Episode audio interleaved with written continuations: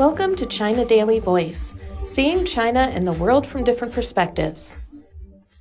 Judges to get tough on old tree felling. Chinese courts have been required to strengthen penalties against those that damage or destroy trees that are more than 100 years old.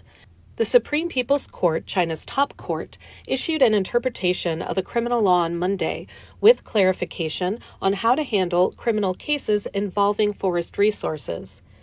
We've frequently seen cases in the past few years in which people have cut down, destroyed, or even poisoned old trees, said Yu Haisong, an official from the top court's research office. In one case, three people, surnamed Ouyang, He, and Li, were imprisoned and fined after being found to have drilled into camphor trees to inject pesticides from April to December in 2021 in Hunan province to fell them, Yu said. They poisoned seven such trees in total and then benefited from the plant sales, he said, revealing that one of the trees was sold at a price of more than 338,000 yuan, $46,600. Five of the felled trees were more than 500 years old, and the other two were also over 300 years old, he added. The three defendants were convicted of damaging key national protected wild plants. Ouyang was sentenced to five years in prison and fined 20,000 yuan.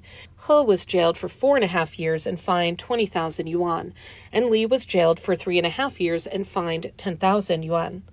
Ancient trees have special historical, cultural, scientific, and ecological value, so it's essential and urgent to increase efforts to protect them and prevent behaviors that harm tree resources, Yu said.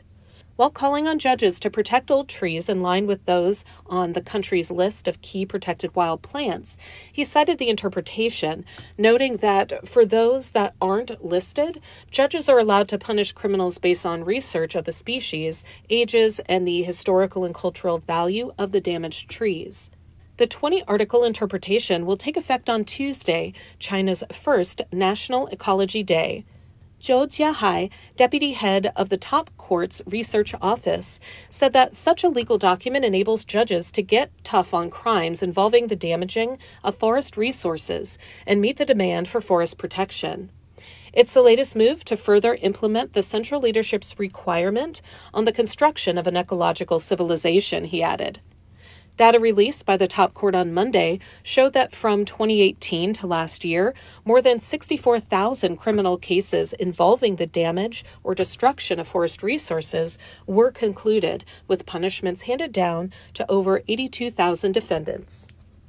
That's all for today. This is Stephanie, and for more news and analysis, by the paper. Until next time.